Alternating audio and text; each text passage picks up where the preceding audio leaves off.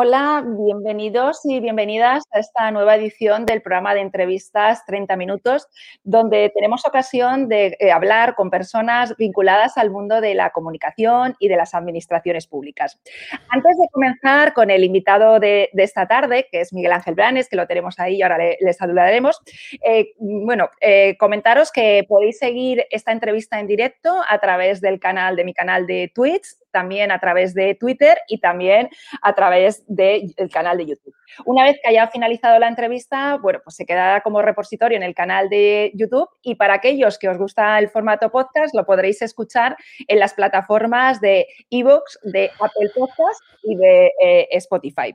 Y, además ahí podéis encontrar también los programas y las entrevistas que ya hemos hecho que han pasado por este espacio de 30 minutos, pues a Borja Colón, a Concha Campos Acuña o a Víctor Almanacid. Y bueno, ya sin más preámbulos, pasa a saludar a nuestro invitado de hoy, Miguel Ángel. Hola, buenas, Miguel Ángel. Hola, ¿qué tal, Amalia? ¿Cómo estás? Buenas tardes. Eh, a, todo el mundo también, buenas tardes por ahí. Encantado de estar contigo. Pues buenas tardes, buenas noches o cuando nos oigan, porque ahora sí que es verdad que estamos en directo, pero luego después nos pueden estar escuchando, nos pueden estar viendo en, cualquier, en cualquier otro momento. Lo primero de todo, Miguel Ángel, muchísimas gracias por aceptar la, invitación para estar estos 30 minutos y contarnos un poco más de, tu trabajo. Para aquellas personas, si hay alguno que todavía no conoce a, nuestro invitado de hoy, Miguel Ángel, eh, señalar que Miguel Ángel, bueno, pues es eh, doctor en Derecho y, bueno, es técnico tiene un amplio currículum que podéis consultar en sus redes sociales, porque además es muy activo en redes sociales. Y mm, eh, ahora mismo lleva ya, eh, creo que más de 25 años en las administraciones públicas y ahora mismo es eh, técnico de los servicios jurídicos, técnico jurídico del defensor del pueblo en la comunidad valenciana, que bueno, aquí lo conocemos con el nombre de Cindy de Greuches. Yo lo primero de todo, para comenzar, Miguel Ángel, me gustaría hacerte una pregunta sobre todo pensando en todas esas personas que, que no conocen, no están tan cercanas a las administraciones ¿Cuál es el trabajo del defensor del pueblo? ¿De qué se encarga el defensor del pueblo? Pues mira, Amalia, eh, lo primero, hacer un pequeño inciso. Estoy encantado de estar aquí contigo. Muchísimas gracias por invitarme. Eh, cuando me lo planteaste, no lo dudé ni un momento porque me parece genial esta iniciativa que estás teniendo de acercar a toda la ciudadanía un conjunto de instituciones, de administraciones, de innovaciones que se hacen en lo público. Y vamos, estoy encantado y feliz de estar aquí contigo esta tarde. Así que muchísimas gracias. El defensor del pueblo, pues efectivamente, como más o menos uno se puede hacer una idea, es una institución que tiene como misión fundamental ayudar a las personas eh, y ayudar a las personas cuando tienen problemas eh, con alguna administración o institución pública. En el caso concreto del Defensor del Pueblo de la Comunidad Valenciana, eh, ayudamos a la gente que tiene algún problema con su ayuntamiento, con su diputación, con la comunidad autónoma, con alguna consellería y con cualquier entidad que esté ubicada en la comunidad valenciana. Da igual la materia, eh, cualquier persona que tenga un problema eh, con la universidad, por ejemplo, eh, un, problema de matrícula, de beca, un problema de servicios sociales, de salud, de urbanismo, vivienda, medio ambiente, educación, da igual la materia, es muy sencillo acudir al defensor del pueblo. Cuenta qué es lo que le está pasando, el defensor del pueblo lo que hace es ponerse en contacto con la correspondiente administración afectada y eh, en un plazo relativamente corto, digo relativamente porque depende de lo que tarde en mandar eh, el informe la administración, el defensor del pueblo emite su opinión que a diferencia, para que todo el mundo lo entienda, de una sentencia judicial, esa opinión está fundamentada en derecho, pero su cumplimiento no es obligado, como sucede con una sentencia judicial, que si uno no la cumple puede concurrir en un delito de desobediencia, pero en cambio de las recomendaciones del defensor del pueblo se puede discrepar o se puede no cumplir. Lo que sucede es que afortunadamente en muchos casos hay eh, alcaldes, concejales, diputados, consejeros, en fin, autoridades públicas que atienden a esas recomendaciones, valoran lo que el defensor del pueblo les está diciendo porque no da su opinión personal, sino que está fundamentado en derecho, en las normas, en los reglamentos, y entonces eh, incluso en ocasiones esas eh, recomendaciones son recogidas por los medios de comunicación y lo que sucede es que afortunadamente muchos problemas se solucionan. Es una alternativa a los tribunales de justicia porque los tribunales de justicia para acudir necesitas abogado, procurador, suelen tardar bastante tiempo y la justicia no es del todo, salvo que tengas eh, reconocido el derecho a justicia gratuita, puedes eh, tener que pagar las costas judiciales y hay veces y hay ámbitos en los que la justicia tampoco es muy efectiva porque hay cuestiones que son discrecionales, que a lo mejor no son de mera legalidad y ahí es donde el defensor del pueblo sí que tiene un campo importante porque puedes acudir a él sin abogado, sin procurador, es un procedimiento rápido, ágil, sencillo y no necesitas asesoramiento, ¿no? El defensor te explica si tienes razón y si no la tienes, el por qué no la tienes y de alguna manera incluso te orienta hacia qué institución te puedes derivar o te puedes dirigir si a lo mejor no lo hubieras hecho correctamente, ¿no? O sea que cualquier persona se puede dirigir al defensor del pueblo, incluso aunque haya iniciado eh, acciones por otras vías. Sí, aquí la única. Pues mira, ahí es la única excepción que tenemos, que si efectivamente el ciudadano ha acudido a la justicia eh, y la justicia está interviniendo para eh, garantizar la independencia judicial, el defensor del pueblo tiene que abstenerse, ¿no? Hasta que ese juez o ese tribunal tome una decisión. Una vez que ese tribunal toma una decisión y esa decisión es firme,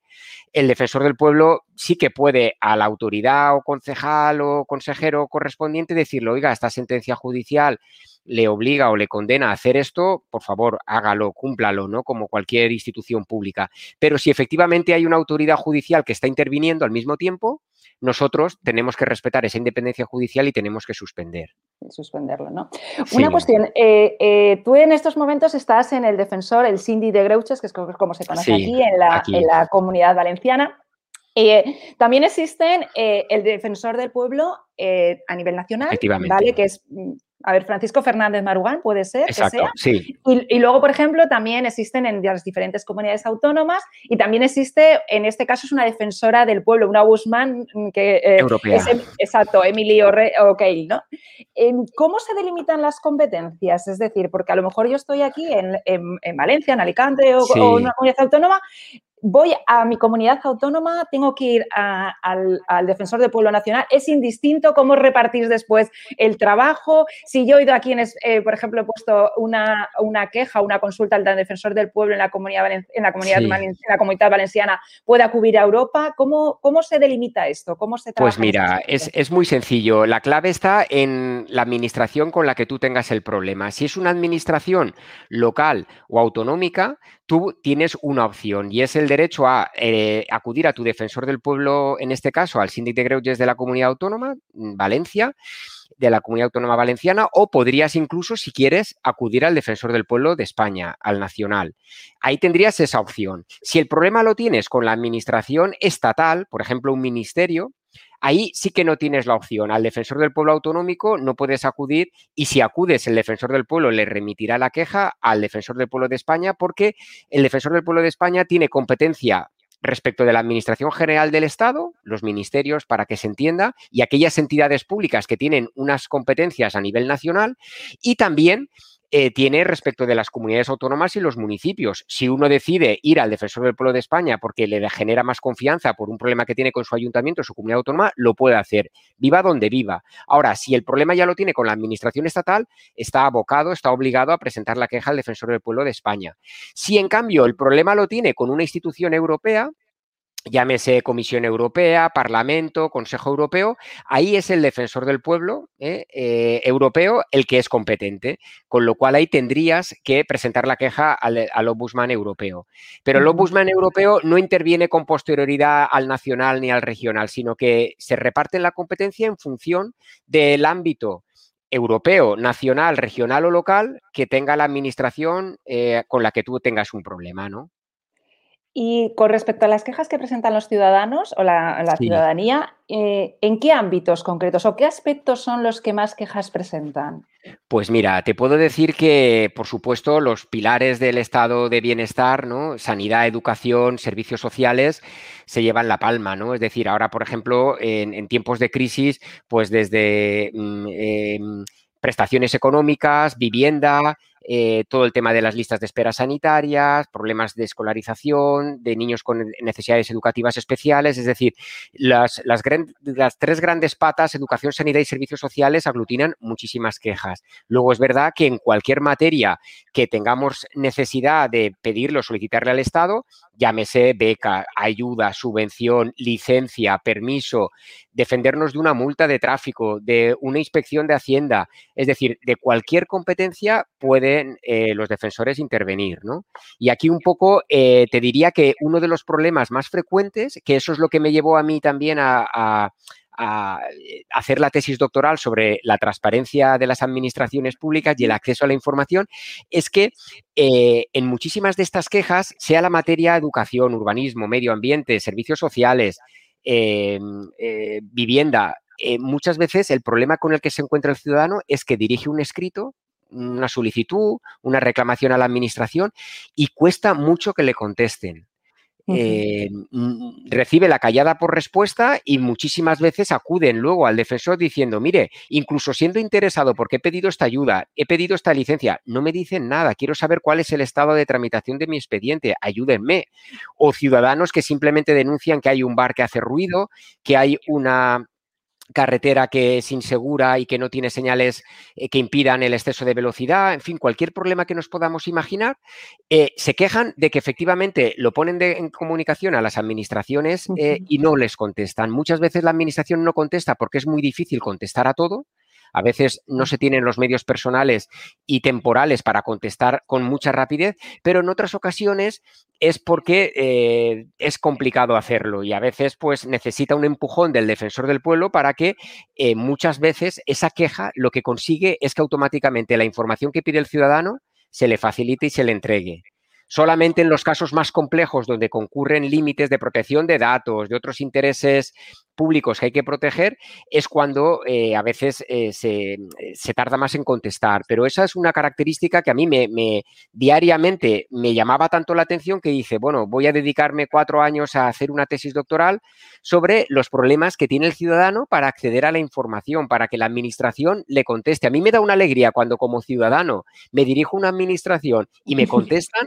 que es tremendo. Hoy, por ejemplo, acabo de dirigir ahora una solicitud al ayuntamiento eh, diciendo que por las noches por donde vivo hay motos de gran cilindrada que pasan a una velocidad tremenda y les pido simplemente que intenten o bien colocar algún badén o algunas, alguna cámara que, que controle la velocidad y ya lo hago sinceramente a veces con la desconfianza de que no sé si me va a contestar, no sé si eso va a tener la importancia para que me contesten, pero si me contestan,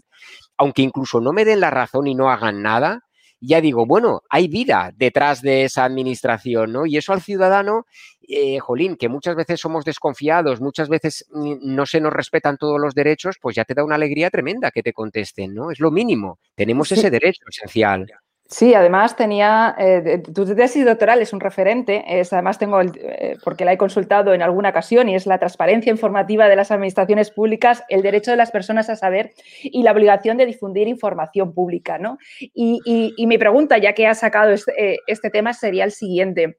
¿Es la transparencia en muchos ámbitos una palabra de estas manoseadas, igual que utilizamos disrupción, innovación, participación ciudadana, gobierno, abierto, a lo que se apuntan las administraciones públicas o las personas que dirigen las administraciones públicas, pero que realmente no hay un compromiso detrás de hacerlo efectivo? Pues mira, Amalia, yo confío, espero, deseo, imploro, pido, ruego que no sea así. Es verdad que solemos eh, coger una materia y ponerla en la cresta de la ola, coge mucha, mucha tendencia, es una moda y acaba siendo algo pasajero, pero a mí me gustaría, y de hecho todos los días me despierto con, con la misma ilusión de que la ciudadanía no se conforme con ir a votar cada cuatro años, que seamos unas personas activas, que exijamos que la autoridad que nos representa no solamente se acuerde de nosotros cada cuatro años, sino que rinda cuentas todos los días, que podamos pedir información y que se nos explique. Muchas veces los ciudadanos eh, no sabemos ni somos expertos en, muchos derechos y necesitamos que se nos atienda ¿no? y que de alguna manera se nos expliquen las cosas. Entonces, yo creo que, que tenemos que pasar, porque eso mejora el funcionamiento de la democracia, eso hace también que la corrupción, los casos de despilfarro del dinero público, que es tan importante y que nos afecta a todos, pues eh, sea más complicado que, que afloren o que se produzcan. Y yo creo que si la ciudadanía es activa, está formada, y es consciente de sus derechos, como sociedad mejoramos mucho y conseguimos que eh, aquellas personas que en un momento de la vida se deciden gestionar los intereses generales, lo hagan eh, rindiendo cuentas, siendo responsables y sabiendo que esa información no les pertenece a ellos, sino que se trata de que entre todos cogobernemos, coparticipemos, en fin, estas palabras que como tú bien dices afloran y a veces se quedan en, en palabras eh, bien sonantes, pero luego vacías de contenido, pues podamos eh, mejorar. Es verdad que cuando uno ve con envidia los países que nos llevan, llevan por delante, no es que sean ni más inteligentes, ni más honestos, ni más íntegros que nosotros, ¿no? que, que, los españoles, sino simplemente que tienen una democracia más consolidada. Nuestra democracia es una democracia joven la Constitución del 78, pues realmente eh, ha cambiado muchísimo nuestra manera de vivir, nuestra manera de relacionarnos con el poder público, pero cuando uno, por ejemplo, se da cuenta que en Suecia como fue el primer país del mundo que tuvo una ley de acceso a la información y de transparencia y es donde el Ombudsman nació, la figura del defensor del pueblo nació en Suecia, pues la primera ley es de 1766. Claro, yo te lo estoy diciendo y se me están poniendo los pelos de punta, aunque dirán, este tío más raro que tal, pero no, es verdad porque ya en 1766 eh, había eh, esa sensibilidad de lo que es la libertad de expresión, la libertad de información, la libertad de comunicación y se veía como un derecho fundamental. Antes incluso que la Declaración de los Derechos del Hombre y del Ciudadano de la Revolución Francesa de 1789. Con lo cual, claro, en Suecia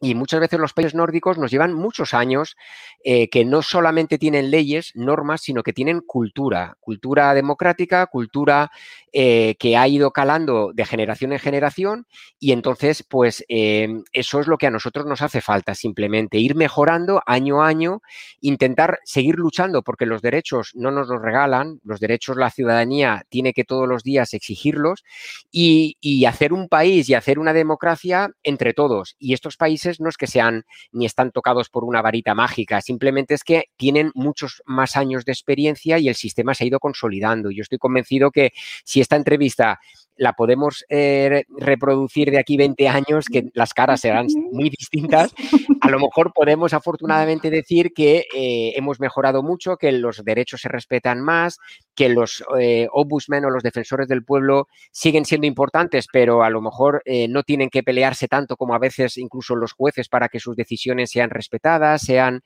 eh, de alguna manera llevadas a efecto y yo creo que es cuestión también de tiempo, de mucha formación, de mucha mm, labor que haces tú, Amalia, en redes sociales, de difusión, de conocimiento, porque a veces las administraciones públicas hacen muchas cosas y cosas interesantes, pero no se conocen, no se difunden, no llegan a todo el público y eso es importantísimo porque la transparencia y el acceso a la información, incluso cuando recibes una queja del defensor del pueblo, en lugar de verlo como hay una institución que me quiere controlar, me quiere fiscalizar, me quiere llamar la atención como un pepito grillo,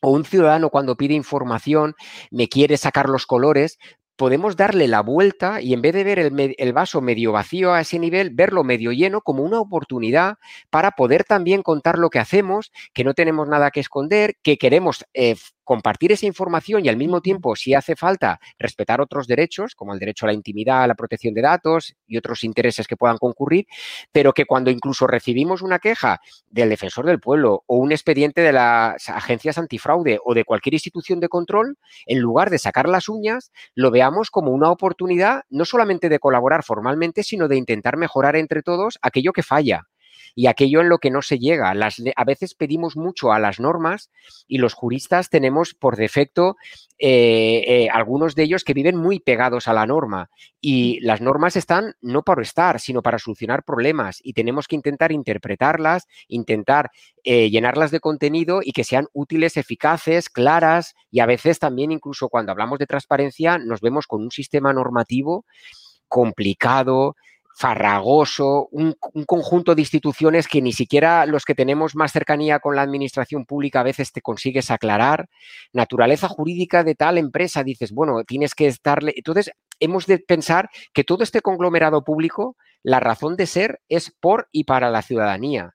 Y tenemos que esforzarnos mucho en no solamente respetar sus derechos, sino también hacernos eh, accesibles, que nos entiendan, que nos comprendan y que estamos trabajando eh, para ellos. Y esto yo creo que es cuestión de tiempo y de hecho me parece a mí que los funcionarios y empleados que cada vez, aunque no, se, no nos hemos podido o no se ha podido la administración regenerar por las distintas crisis que tenemos y porque hace falta también eh, ese relevo generacional que se irá produciendo, el perfil del funcionario, del empleado eh, que teníamos propio de otra época histórica, ¿no? Distante, autoritario, frío, eh, pues yo creo que afortunadamente o me gustaría pensar que cada vez va perdiendo protagonismo, va perdiendo eh, importancia, aunque como hemos comentado Emilia en alguna ocasión, la innovación, los cambios y todo eso en las administraciones públicas todavía cuesta mucho, ¿no? Hay mucha persona que es reacia a lo nuevo, eh, no quiere abandonar su zona de confort. Eh, no quiere ver muchos temores y hay que también asumir que se aprende equivocando y que se aprende con humildad reconociendo que uno ni lo sabe todo ni puede abarcarlo todo y que hay mucha acción, reacción en toda mejora. Y en el ámbito privado las empresas lo hacen y en el público tenemos que intentar también que eso se vea con normalidad, ¿no? Entonces, sí, pero eh, es como tú indicas, es que estamos hablando de algo que, fíjate, eh, eh, si no me no he apuntado mal, es de 1766, la primera ley de transparencia algo que nosotros parece que es de, hace dos días, entonces mm, nos queda un, un proceso ¿no? de, aprendizaje a la ciudadanía, pero también a las personas que trabajan en las administraciones públicas. Y enlazando esto de la transparencia, mm, eh, tú haces una labor, una importante labor de transparencia, pues eh, eh, a mí me encanta cuando haces los canales que, en bueno, que, que, retransmites muchas cosas. Y, y, claro, pero lo que dices, estos primeros pasos cuestan, porque yo he visto algún episodio muy gracioso que aparecían tus hijas, uno que estás con una plancha, pero es una forma de, acercar esa ciudadanía que las administraciones públicas no somos entes abstractos ni una gran maquinaria, que al final somos personas que trabajamos para personas, ¿no? Claro, lo que sucede, Amalia, es que eh, a veces hemos de romper también ese cliché que tenemos eh, de, bueno, de que algo raro pasa cuando un empleado público no se limita a a lo mínimo a ganar igual al final de mes y, qué raro que tenga alguna inquietud, alguna motivación para cambiar las cosas, ¿no? A veces. Y eso, afortunadamente, yo veo por, contigo, sobre todo, y con muchísimos otros compañeros que, tenemos en la cabeza que, que, están preocupados y que tienen una sensibilidad tremenda por mejorar el funcionamiento de, la democracia y de las instituciones públicas, que efectivamente hacen una labor también muy importante, desinteresada, absolutamente eh, por, por vocación. Y en esa labor es verdad que a veces incluso a mí me pasa con esos vídeos que, que vergüenza ajena. Yo no consigo ni que los familiares los vean, ¿eh? porque dicen, quita, quita, ya no sabes qué hacer para llamar la atención. Me parece que eso es una cosa que... Y, los haces en cinco minutos de una manera andar por casa, pero prefieres hacerlo mal antes de que no se haga o hacerlo como puedas, pero eh, pensando en que si esto vamos poniendo todos un poquito, un granito de arena y conseguimos que se genere un efecto contagio, pues oye, eh, ojalá que podamos, eh, no sé, cuando a mí me pasa en el defensor del pueblo, ¿no? En mi trabajo y hay un ciudadano que, jolín, que todavía aún te dice, ay, me habéis contestado, pero muchísimas gracias. Y le tienes que decir, pero mm, mm, persona, señor, señora, que es nuestra obligación, que no es una cosa graciable que nosotros le damos, sino que es que es su derecho. Ya, pero es que no me han contestado aquí, no me han contestado allá. Todo eso, eh, poco a poco, cuando ayudas a alguien y la gente es agradecida, también los hay que son menos agradecidos, porque hay de todo en la viña del Señor y así tiene que ser. Pero la satisfacción por mejorar las cosas es tremenda. Yo ahora que tengo 49 años y que en breve haré los 50 y llevo 31 años trabajando como funcionario, a veces eh, me sorprendo de, un poco lo iluso que algunos días soy de, que las cosas pueden ir cambiando y pueden ir mejorando, ¿no? De hecho, a veces, eh, bueno, pues eh, opinas libremente lo que consideras y a veces o no es bien recibido o no se entiende del todo o molesta. Yo creo que tenemos que perder ese miedo, eh, aceptar no la crítica destructiva, sino la crítica siempre constructiva, el que eh, nos puedan decir eh, o nos puedan enseñar otra perspectiva de ver las cosas siempre es enriquecedor, al menos yo eso lo intento aplicar porque muchas veces estamos obcecados y nada más vemos una realidad. Entonces yo creo que como sociedad mm, tenemos que sumar, sumar y que este equipo sea cada vez más grande para intentar un poco, pues eso, conseguir mover del sillón y, del status quo y del, y del inmovilismo a todas aquellas personas que, bueno, pues que consideran que con ir a votar cada cuatro años es suficiente, ¿no? Yo creo que, por ejemplo, en tu caso, Amalia, la labor que haces de comunicación con un montón de, de movimiento en redes sociales, eh, comunicando y haciendo digerible a un montón de periodistas, a comunicadores y a la sociedad en general, desde blogs de jurídicos relacionados con la administración, instituciones, eh, con guías de comunicación, y todo eso eh, es una labor, en fin, eh, que aunque mm, eh, que, seguro, yo estoy convencido que va a ir, cambiando las cosas y que es digna de elogio, porque todo eso lo haces en tu tiempo libre, por tu vocación y por tu convicción y, porque consideras que, que podemos cambiar entre todas las cosas, ¿no? Y entonces eso hay que ponerlo en valor, comunicar estas cosas y, como decimos, llegar a, mucha gente, mucha gente joven, mucha gente que a lo mejor todo esto le, llegue más lejos, porque estamos por y para ellos, ¿no? Y a veces hay que romper esa barrera de frialdad, de distanciamiento, eh, que a veces la gente nos ve como una institución oficial, burocracia, eh, autoritarismo, eh, complejidad. A veces cuando hablas con amigos del, que trabajan en, el sector privado, dicen, Jolín, es que cada vez que tienes que hacer algo con la administración es un problema, es, y eso poco a poco, poco a poco, porque estoy convencido que, que, se puede y se debe cambiar. Y cuantos más seamos un poco los que empujamos, mm, estoy convencido que es cuestión de eso, de tiempo. Desde luego, ¿no? Que cuanto más ejemplos haya, más no resultará tan raro pues ver que una persona puede estar haciendo escribir un podcast, puede escribir, hacer un vídeo cuando aparece su hija o está haciendo la colada y, al final es acercarlo, ¿no? De una forma diferente. Y una de la, una, una pregunta es, eh, bueno, eh, creo que es la pregunta que eh, es ineludible hacer con respecto al, a la situación de coronavirus. ¿Han aumentado el número de, de, quejas a raíz del coronavirus? O no han, o se ha mantenido igual? un poco los primeros datos que tenéis. He estado revisando la memoria con respecto la memoria del 2020, que también la habéis presentado hace poco. Y bueno, pues coméntanos un poco cuál es la situación. Pues, pues nada, Amalia, con el tiempo que nos resta, que afortunadamente, en fin, eh, vamos, ya me habías dicho, va a pasar volando, y así ha sido, ha pasado volando, pero por, por decirte, claro, por supuesto que sí, ha aumentado las quejas porque han aumentado mucho las preocupaciones y las necesidades de la ciudadanía. El, coronavirus es, eh, es una experiencia personal y colectiva de la que a lo mejor ninguno de nosotros eh, hubiera querido voluntariamente vivir, porque no ha sido una guerra bélica como nos contaban nuestros antepasados, pero sí las consecuencias son muy graves y han sido muy graves, desde pérdidas de vidas humanas hasta muchas personas que han fallecido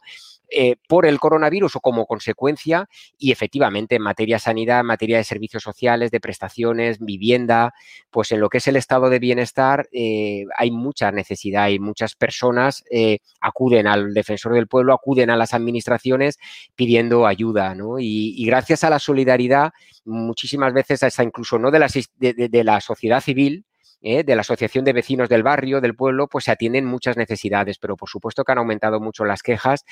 También aumentaron eh, las necesidades de los medios de comunicación de acceder a la información es verdad que la pandemia en muchos países del mundo ha afectado al funcionamiento normal de las instituciones y eso ha provocado que se paralizaran muchas solicitudes de acceso a la información. Los medios eh, han tenido dificultad para acceder a la información de interés público pero mm, eh, eh, soy optimista por naturaleza y espero y confío que, seamos capaces de tomar buena nota de todo lo que la pandemia nos ha demostrado para que podamos poner lo mejor de nosotros en el futuro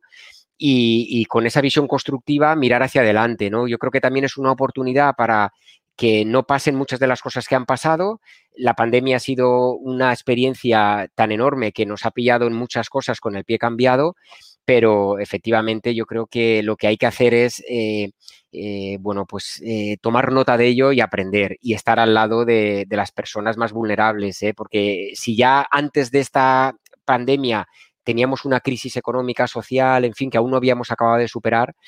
pues ahora en este aspecto tenemos que seguir trabajando para salir de esta, que seguro que saldremos y, intentar seguir por la misma línea, Amalia. Sí, todas las crisis al final son una oportunidad mm. también, ¿no? Por, aunque sean, bueno, pues no, nadie hubiéramos querido vivir esta situación, pero desde luego que, también representan una oportunidad para cambiar las cosas y, algunas ya las hemos empezado a, vivir en las administraciones públicas, ¿no? La implantación y el, eh, de la administración electrónica se ha acelerado, por desgracia, a raíz de la,